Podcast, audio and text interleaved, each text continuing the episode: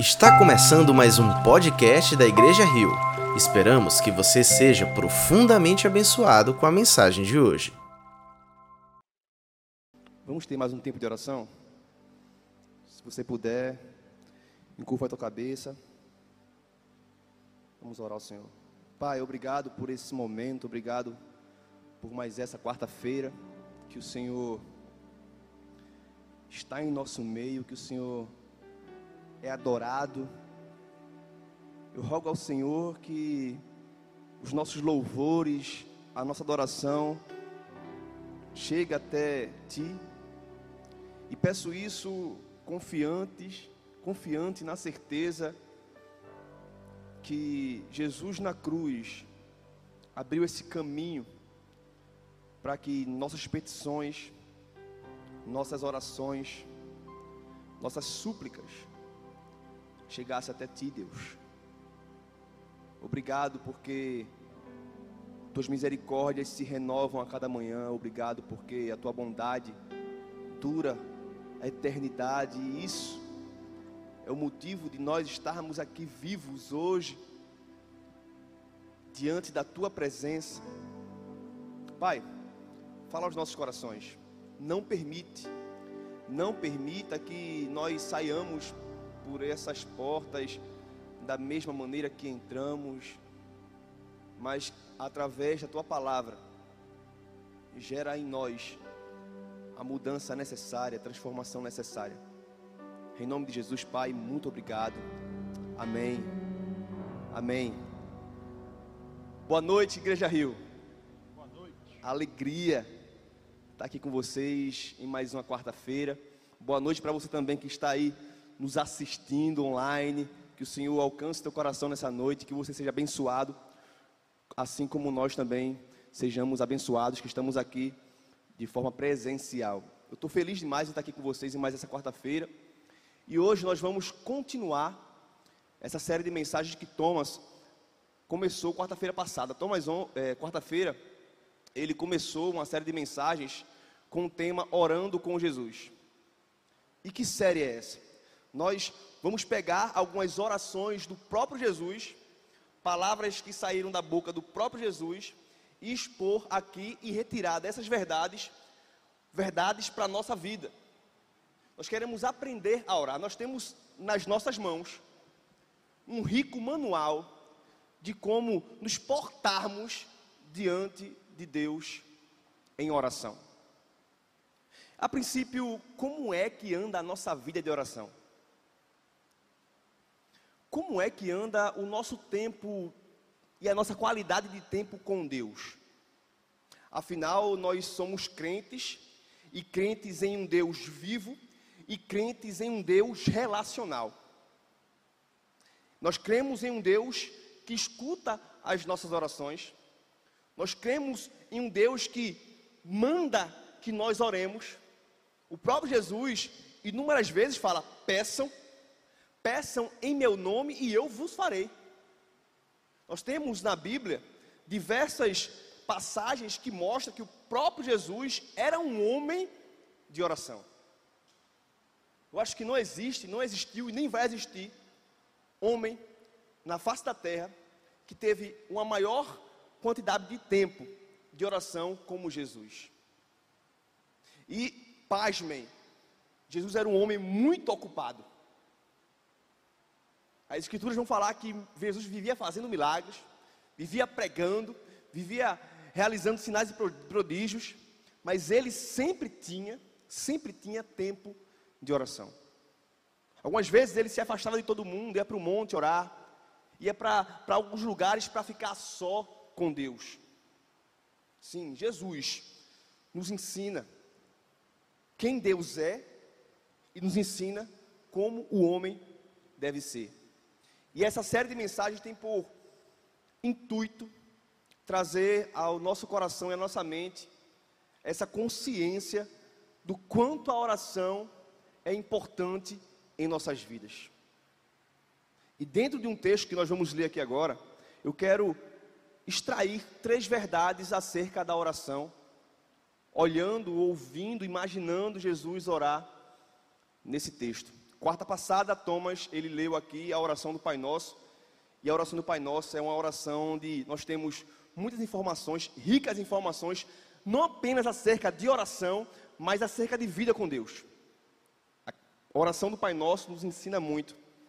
E a oração que eu quero trazer para nós lermos aqui hoje, estudarmos hoje, é a oração de Jesus no Getsemane. Uma oração muito conhecida, uma oração onde o seu contexto era um contexto de angústia por parte de Jesus. Eu quero que você abra comigo o Evangelho de Jesus, segundo escreveu o evangelista Lucas, capítulo 22, a partir do versículo 39. Lucas, capítulo 22, a partir do verso 39. A Bíblia diz assim: Como de costume, Jesus foi para o Monte das Oliveiras e os seus discípulos o seguiram. Chegando ao lugar, ele lhes disse: Orem para que vocês não caiam em tentação. Ele se afastou deles e uma pequena distância, a uma pequena distância, ajoelhou-se e começou a orar. Pai, se queres, afasta de mim este cálice. Contudo, não seja feita a minha vontade, mas a tua. Apareceu-lhe então um anjo do céu que o fortalecia. Estando angustiado, ele orou ainda mais intensamente, e o seu suor era como gotas de sangue que caíam no chão. Quando se levantou da oração e voltou aos seus discípulos, encontrou-os dormindo, dominados pela tristeza. Por que estão dormindo? perguntou Jesus. Levantem-se, orem para que vocês não caiam em tentação. Palavra de Deus. Nos evangelhos de Mateus e Marcos também é relatado essa passagem até que com alguns detalhes a mais, mas Lucas, o evangelista Lucas, se limita a algumas informações que ele acha necessária. Inclusive também aqui na passagem em que Lucas escreve, ele diz algumas informações que os outros evangelhos não dizem. Por exemplo, Lucas vai falar que Jesus soou sangue. Lucas, por ser médico, ele entendia bem o que isso queria dizer. Aqui Jesus se encontra em uma circunstância que para Jesus deve ter sido um dos piores ou mais angustiantes dias dia da sua vida. Jesus estava a alguns minutos de ser pego e começar a saga do seu sofrimento. Jesus sabia mais do que qualquer outra pessoa o que ele estava prestes a passar. Ele seria crucificado, ele seria esbofeteado, seria cuspido, ele seria humilhado, e muito mais que isso, ele receberia nele o pecado do mundo e a ira de Deus. Agora é interessante, eu quero que você leia comigo esse texto, como o evangelista começa dizendo sobre essa passagem do Getsemane. Ele fala: Como de costume, o evangelista faz questão de deixar claro que a atitude de Jesus em ir orar numa situação difícil como essa não foi uma ação de desespero. Jesus aqui não está desesperado, agora eu preciso orar porque algo de ruim vai acontecer ou algo de ruim está acontecendo. O evangelista faz questão de dizer que, como de costume, sim, Jesus não orava apenas quando ele precisava de um, de que Deus ouvisse as suas orações. Jesus não orava apenas quando ele achava que a circunstância não era favorável. Jesus, de costume, orava. Porque parece cultural que nós busquemos a Deus apenas quando precisamos. Parece que nós só queremos dobrar o nosso joelho intensamente quando algo de muito importante, muito sério, ou pelo menos achamos que é, está para acontecer. Ou então está acontecendo.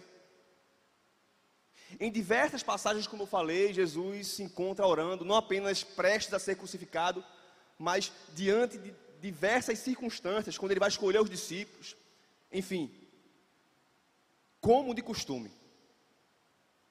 E a primeira verdade que nós extraímos desse texto aqui é que a oração deve ser um hábito. A oração deve ser um hábito. Costume, hábito. E hábito significa viver na prática de. Mas por favor, não entenda hábito como algo que nós fazemos por entender que aquilo deve ser feito, porque aquilo é uma regra, ou então porque por religiosidade nós aprendemos que devemos orar antes de almoçar, devemos orar assim que acordamos, ou devemos orar assim que vamos dormir. A oração deve ser um hábito, porque nós cremos em um Deus que é Espírito e nós nos comunicamos com um Deus que é Espírito por meio da oração. Ou talvez há algumas pessoas pensando o seguinte: é impossível que a oração seja um hábito na minha vida, porque Braulio, você não conhece a minha vida, minha vida é muito corrida. A minha vida é muito ocupada, eu não tenho tempo para orar habitualmente, então por isso que eu oro assim só quando acordo, ou então às vezes quando eu vou dormir, quando eu não estou com muito sono. Porque você não conhece a minha vida, você não conhece a minha história, eu sou uma pessoa que preciso trabalhar muito para sustentar minha família, eu tenho muitos afazeres. Como eu falei, Jesus, ele foi o homem mais ocupado que você possa imaginar o homem mais solicitado que pisou na face dessa terra. E eu gosto muito também de uma frase de John Piper, que ele diz que uma das maiores utilidades do Twitter, do Facebook, do Instagram, do WhatsApp, uma das maiores utilidades das redes sociais será provar no último dia que a falta de oração não era por falta de tempo. Nós gastamos muito tempo em redes sociais e eu ouso chutar que 90% das pessoas que estão nos assistindo hoje, ao acordar, a primeira coisa que fazem é pegar o telefone e olhar as mensagens que foram mandadas e eles não viram. Nós precisamos ter a oração como um hábito. A oração é o hábito de se relacionar com Deus. Nós cremos em um Deus vivo e esse Deus vivo também é um Deus que deseja se relacionar com o homem. Tu já parou para perceber que o Gênesis vai falar que na criação e após a criação Deus ele descia na viração do dia para se relacionar com o homem. Deus ele não precisava, mas ele desejava se relacionar com a sua criação. Aí a gente vai um pouco mais para frente e vai ver que depois que Deus tira o povo do Egito, Deus ordena que aquele povo construa um tabernáculo e diz: E eu habitarei no meio de vós. Deus desejando habitar no meio dos homens, a fim de se relacionar com o homem. Um pouco mais para frente, Deus ordena que o homem faça um templo e fala: E eu habitarei no meio de vós. Mais uma vez, Deus revelando o seu desejo de se relacionar com o homem. Mais para frente nós vemos que Deus vem, Emanuel, Deus conosco. Deus entre os homens, um Deus relacional. E o Apocalipse finaliza dizendo que a cidade santa desce e Deus fala: "E eu habitarei eternamente no meio de vós, e vós comigo". Deus é um Deus que se tem desejo de se relacionar. Santo Agostinho fala que a oração é o encontro da sede de Deus e da sede do homem. A oração deve ser um hábito. Essa é a primeira verdade que nós extraímos desse texto. Olha o versículo 40. Chegando ao lugar, ele lhes disse: Orem para que vocês não caiam em tentação. E eu quero dar uma pausa aqui nesse versículo e pensar algo com vocês. Quão bom é Deus! quão maravilhoso é esse Deus a quem nós servimos. Você consegue imaginar que Jesus aqui estava indo orar porque ele sabia o que ele estava prestes a passar, mas mesmo sabendo de tudo que estava para passar, ele consegue voltar os seus olhos para os seus discípulos e se preocupar com eles. É um Deus que podia estar muito preocupado, é, Jesus podia estar muito preocupado com os seus problemas, com as suas angústias, esquecer do outro, mas ele tem um tempo de olhar para os seus discípulos e falar: orem. Orem para que vocês não caiam em tentação. É Jesus dizendo para eles, e consequentemente dizendo para mim e para você: eu me preocupo com vocês. É como Jesus está naquela cruz e olha para Maria, olha para o seu discípulo amado e, mesmo em meio à dor, mesmo os soldados se preocupando com eles, repartindo as roupas, pensando no que eles podiam lucrar com a morte de Jesus, Jesus olha para aquele, para aqueles dois que estão de frente a ele e fala assim: mulher, eis aí o teu filho, filho, eis aí tua mãe. É Jesus dizendo em meio à dor, dizendo: cuidem uns dos outros. A dor que Jesus sentia não apagou o cuidado que ele tinha para com os seus. Jesus, em meio ao sofrimento, em meio à angústia, ele olha para os discípulos e fala: orem. Orem para que vocês não caiam em tentação. Eu me preocupo com vocês. No versículo 41, continua dizendo: Ele se afastou deles a uma pequena distância, ajoelhou-se e começou a orar. Pai, se queres, afasta de mim esse cálice, contudo, não seja feita a minha vontade, mas a tua. E o melhor comentário acerca disso não foi de nenhum teólogo famoso, mas foi a própria Escritura que nos diz quando o autor de Hebreus, capítulo 5, versículo 7 diz: Jesus ofereceu orações e súplicas em alta voz e com lágrimas. Jesus se prostra diante de Deus e diz: Pai, se queres, afaste de mim esse cálice, contudo, não seja feita a minha vontade, mas a tua. E se a oração deve ser um hábito, Orar é se submeter à vontade de Deus. A fé não se origina no desejo humano, mas no desejo divino. Jesus, ele é 100% Deus e 100% homem. E a, a sua humanidade grita: Pai, afaste de mim esse cálice. E a sua divindade diz: Contudo, que seja feita a tua vontade. Orar é se submeter à vontade de Deus. O que é orar? Será que orar é dar ordens a Deus?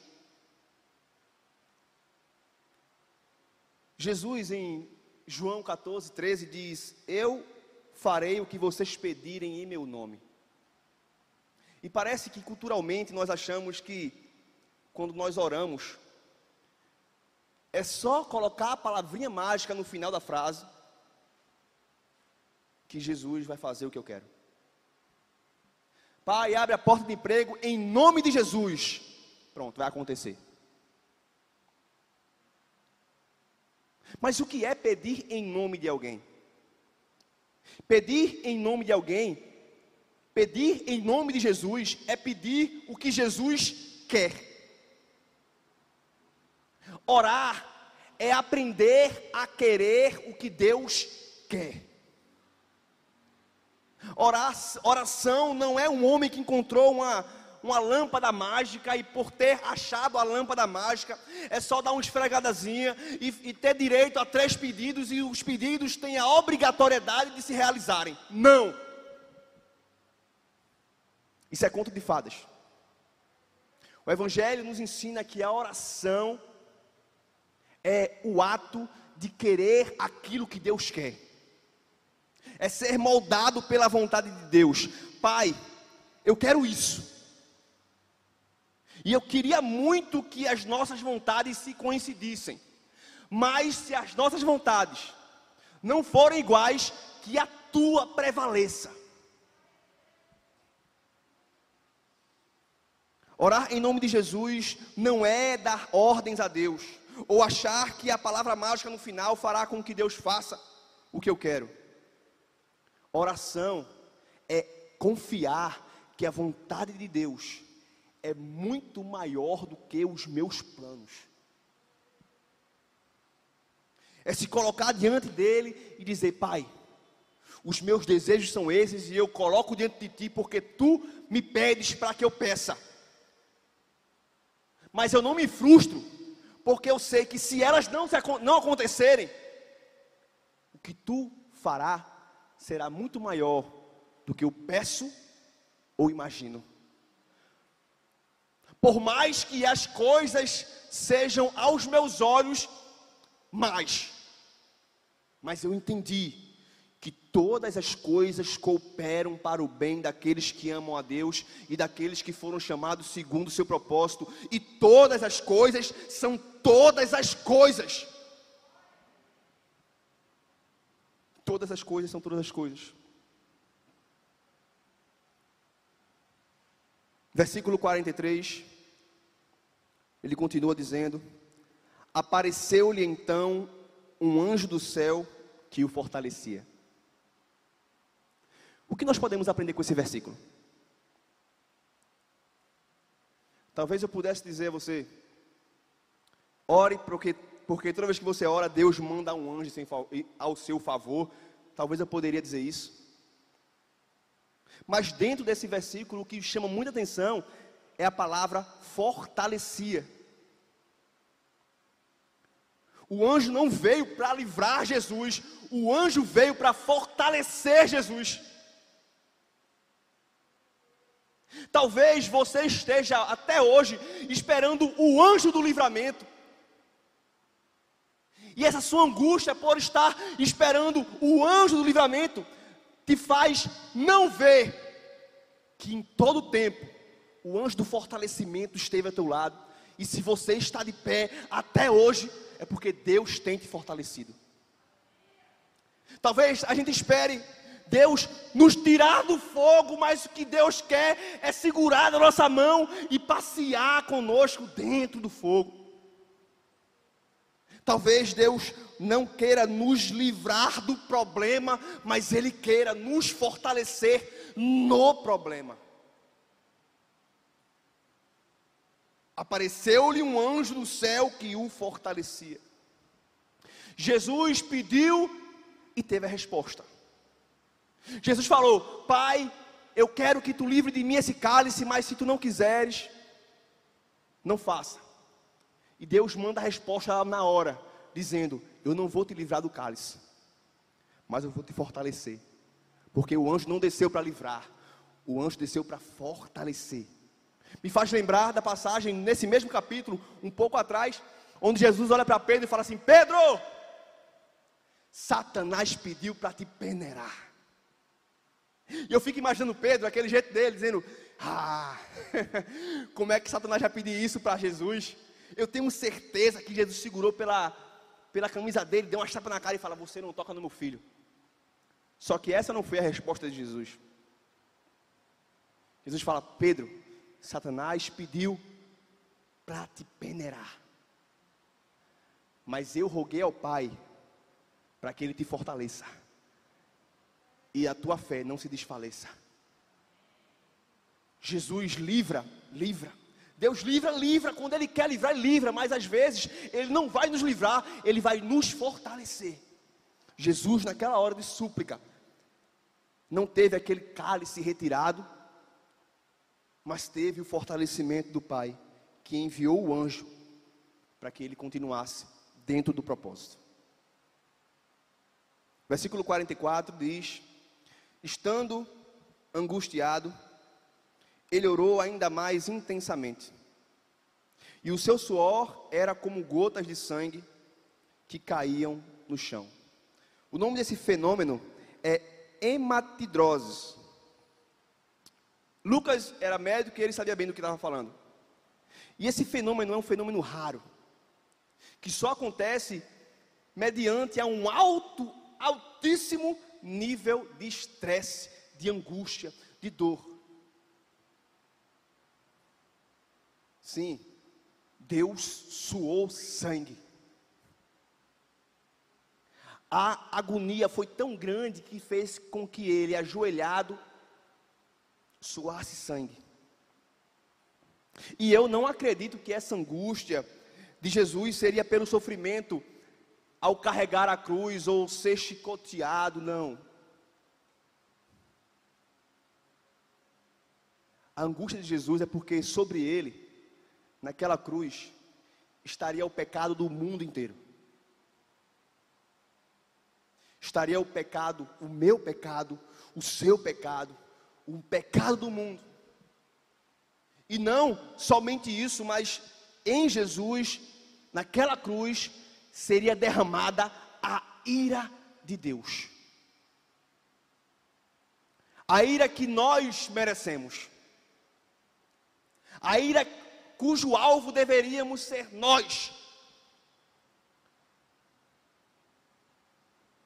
Pelo nosso pecado. E a ira que seria derramada em Jesus, ele revela quando grita na cruz dizendo: Pai, por que me abandonaste?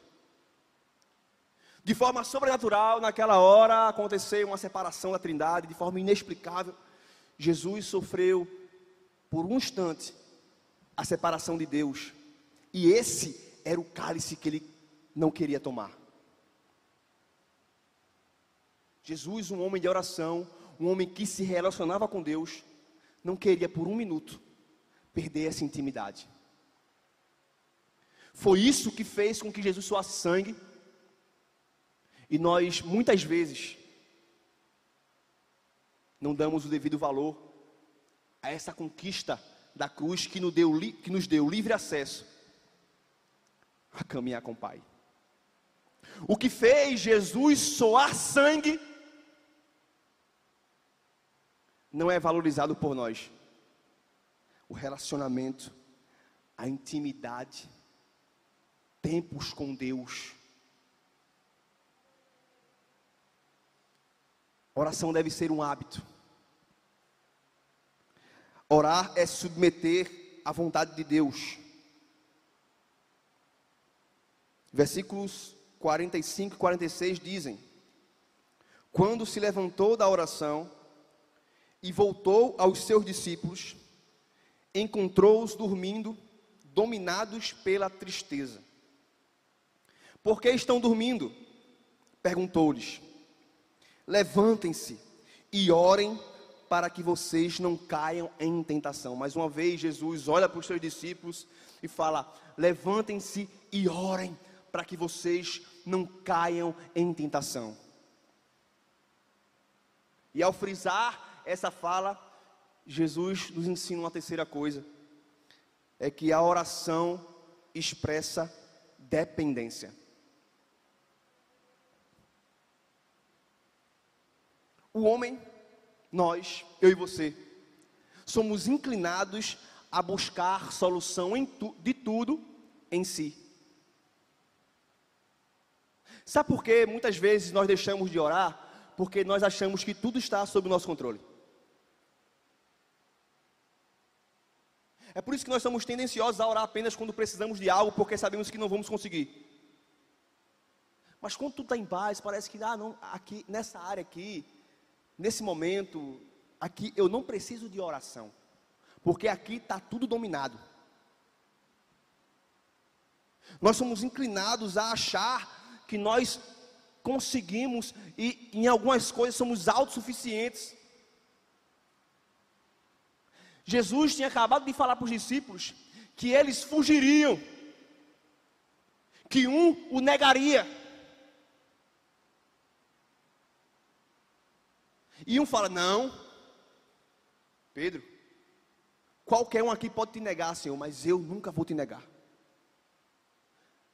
Pedro confiava na força do próprio braço e decidiu confiar na força do próprio braço ao invés de escutar a voz de Jesus. Parece que é isso que nós fazemos quando não oramos. confiamos no nosso próprio braço e decidimos não escutar a voz de Deus, porque a oração não é apenas eu falar, mas também eu escutar. Orem para que vocês não caiam em tentação. E é impressionante como o texto ele parece que se contradiz. O texto fala que eles estavam dominados pela tristeza, mas conseguiram dormir. Eles estavam dominados pela tristeza, mas conseguiram dormir. Isso me faz pensar que eles achavam que quando eles acordassem tudo ia mudar, o tempo é o remédio para tudo. Ou então amanhã, com a cabeça mais tranquila, a gente consegue pensar numa solução para que isso não aconteça. A oração expressa a nossa dependência. Você conhece alguém que ora muito? Pode ter certeza que esse homem reconhece a necessidade que ele tem de Deus. Porque ser uma pessoa de oração não é ser melhor do que os outros, tá? Ser uma pessoa de oração é reconhecer a necessidade que nós temos de um Deus perfeito. Ser crente não é ser melhor do que os outros, mas é reconhecer a nossa miséria e ao mesmo tempo reconhecer que há alguém em quem nós podemos nos alicerçar. Se você conhece alguém que ora muito, você está diante de alguém que reconhece a sua miséria. Orem para que vocês não caiam em tentação. A oração nos mantém de pé. Orar é aceitar que nós somos e sempre seremos dependentes de Deus. Eu vou repetir isso. Orar é aceitar que nós somos e sempre seremos dependentes de Deus. Nós precisamos tratar com o nosso coração Talvez não conscientemente, mas inconscientemente, muitos de nós nos achamos autossuficientes. Parece que Jesus está chamando a atenção deles, dizendo: Ei, vocês dois, orem. Vocês não estão me vendo, não, vocês sabem quem eu sou. Vocês me conhecem, Pedro. Foi revelado a ti que eu sou o Cristo, o Filho de Deus. Tiago, você viu os milagres que eu fiz? Você viu as inúmeras vezes que eu declarei ser filho de Deus? E não apenas isso, mas você viu as inúmeras vezes que você ouviu eu falar que eu sou Deus, e ainda assim eu oro, quanto mais vocês. Se eu, sendo quem eu sou, tenho uma vida de oração, vocês deveriam correr desesperados sempre que puderem caírem aos pés de Deus e clamar, porque nós precisamos orar. Como está a nossa vida de oração?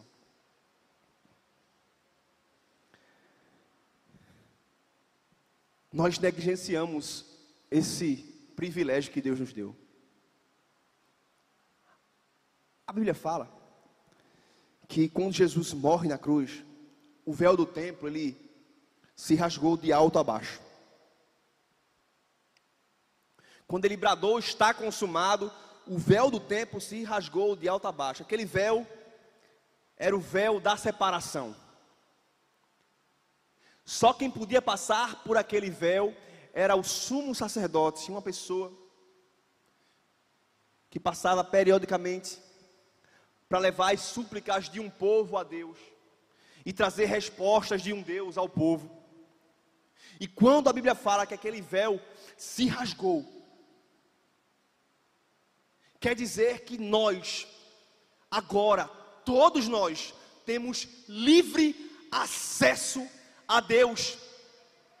E não apenas isso, porque parece que o texto só quer dizer que nós temos livre acesso, mas o texto também quer dizer que Deus não habita depois do véu. Ele é Emmanuel, Deus conosco.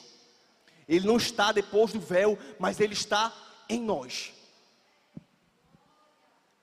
Eu ficava imaginando quando chegasse no céu, procuraria alguns dos profetas do Antigo Testamento e chegaria. Moisés, como é falar face a face com Deus?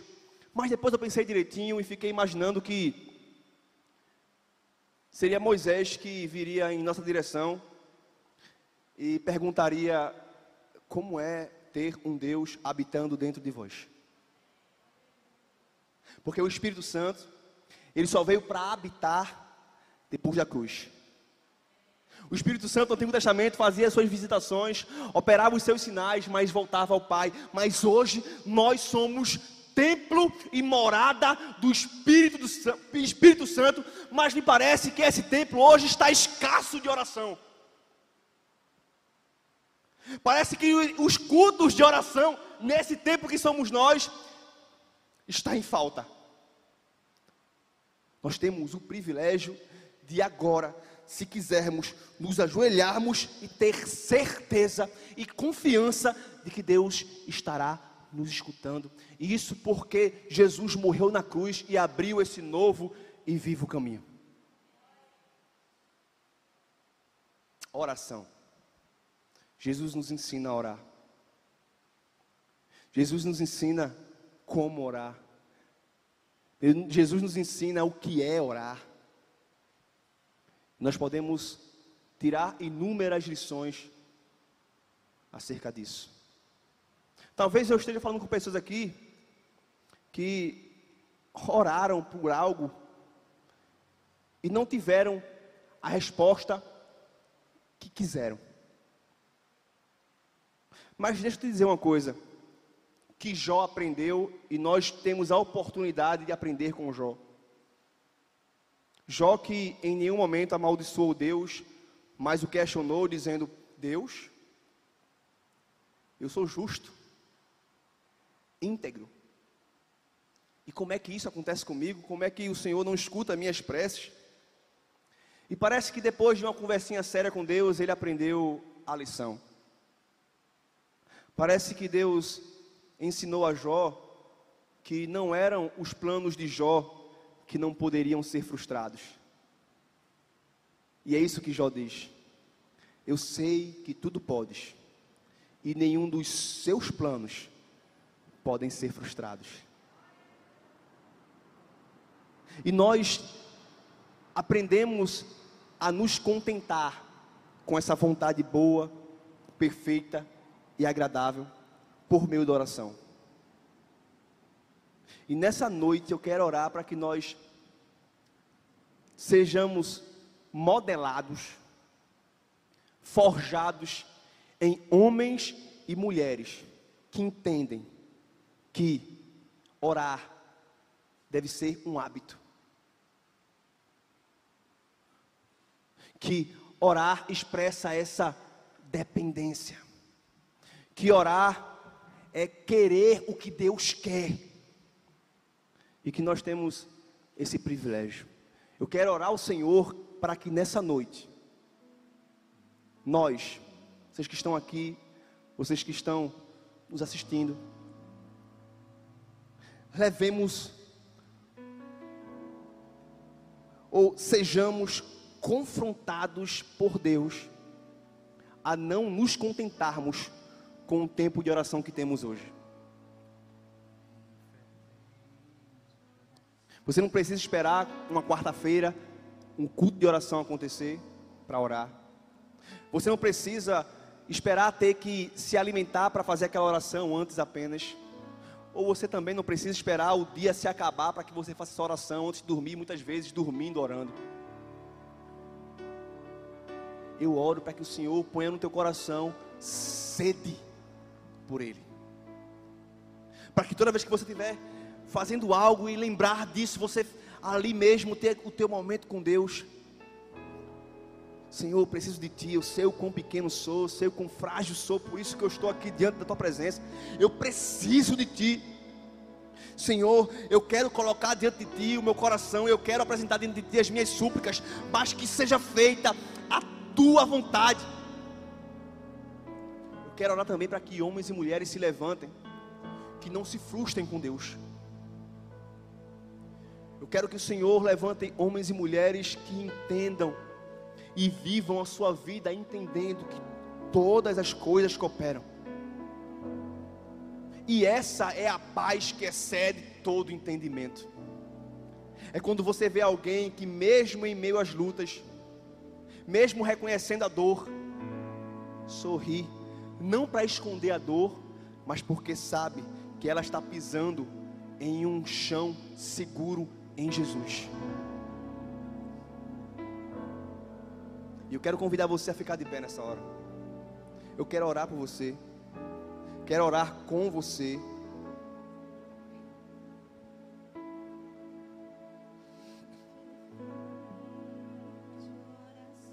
Se você puder, feche os teus olhos. Se você quiser ficar à vontade, se ajoelhar, fique à vontade, esse é o teu tempo com Deus, esse é o teu momento com o Senhor. Você pode ficar à vontade na presença do Espírito Santo. Deus, nós precisamos de Ti. Nós precisamos entender o quão necessitados somos. Não permite, Senhor Deus, não permita que ao nosso coração chegue algum sentimento de autossuficiência. Nos incomoda, Pai nos incomoda para que nós sejamos homens e mulheres de oração. Que acima de ser conhecido por nosso cargo, por nosso intelecto, que acima de ser conhecido por nossos dons e talentos, que nós sejamos conhecidos como homens e mulheres que oram, que sabem da, da dependência em Deus, que reconhecem a sua necessidade, que não negligenciam esse privilégio que é orar, que é se relacionar com Deus que anseia se relacionar conosco. Nos ensina e nos faz compreender esse privilégio que o Senhor coloca em nossas mãos, esse presente que é estar diante do Criador dos céus e da terra, sem barreiras, sem muros, sem véu. A um joelho dobrado de distância, estamos de ti. Há uma súplica que sai da nossa boca, estamos de ti. E Pai, continua cuidando de todos nós, Senhor. Se o Senhor quiser ouvir as nossas orações e nos livrar, que assim seja. Mas se o Senhor deseja nos fortalecer, que assim seja, Pai. Que a nossa oração não sejam ordens dadas a Ti, mas que a nossa oração sejam hábitos de homens e mulheres que entendem que os seus planos não podem ser frustrados. Eu te apresento cada um dos que estão aqui, Senhor. Cada um dos que vieram a esse lugar, cada um dos que estão nos assistindo nessa transmissão online. Que o Senhor possa tocá-los agora. Eu rogo, eu clamo a Ti, Pai, para que o poder sobrenatural do Espírito Santo, que o Teu Shekinah venha nos tocar, venha nos transformar, porque se nós sairmos daqui desse lugar da mesma maneira que entramos, Pai, nada disso terá valor. Nós queremos entregar diante de Ti tudo que somos, temos. Nós somos dependentes de Ti, Senhor. Toca o nosso coração. Enxuga as nossas lágrimas. Convence-nos. Molda-nos, forja-nos. Nos ensina que cultuar é entregar. E a oração não é diferente disso. A oração é depositar nossa confiança em Ti. Em nome de Jesus, Pai. Em nome de Jesus, abraça-nos nessa hora. Acaricia-nos nessa hora, mas também nos confronta. Não permite que nós esqueçamos dessa palavra que saiu das bocas do próprio Jesus. Que nós constantemente venhamos escutar, orem, Orem para que vocês não caiam. De Jesus.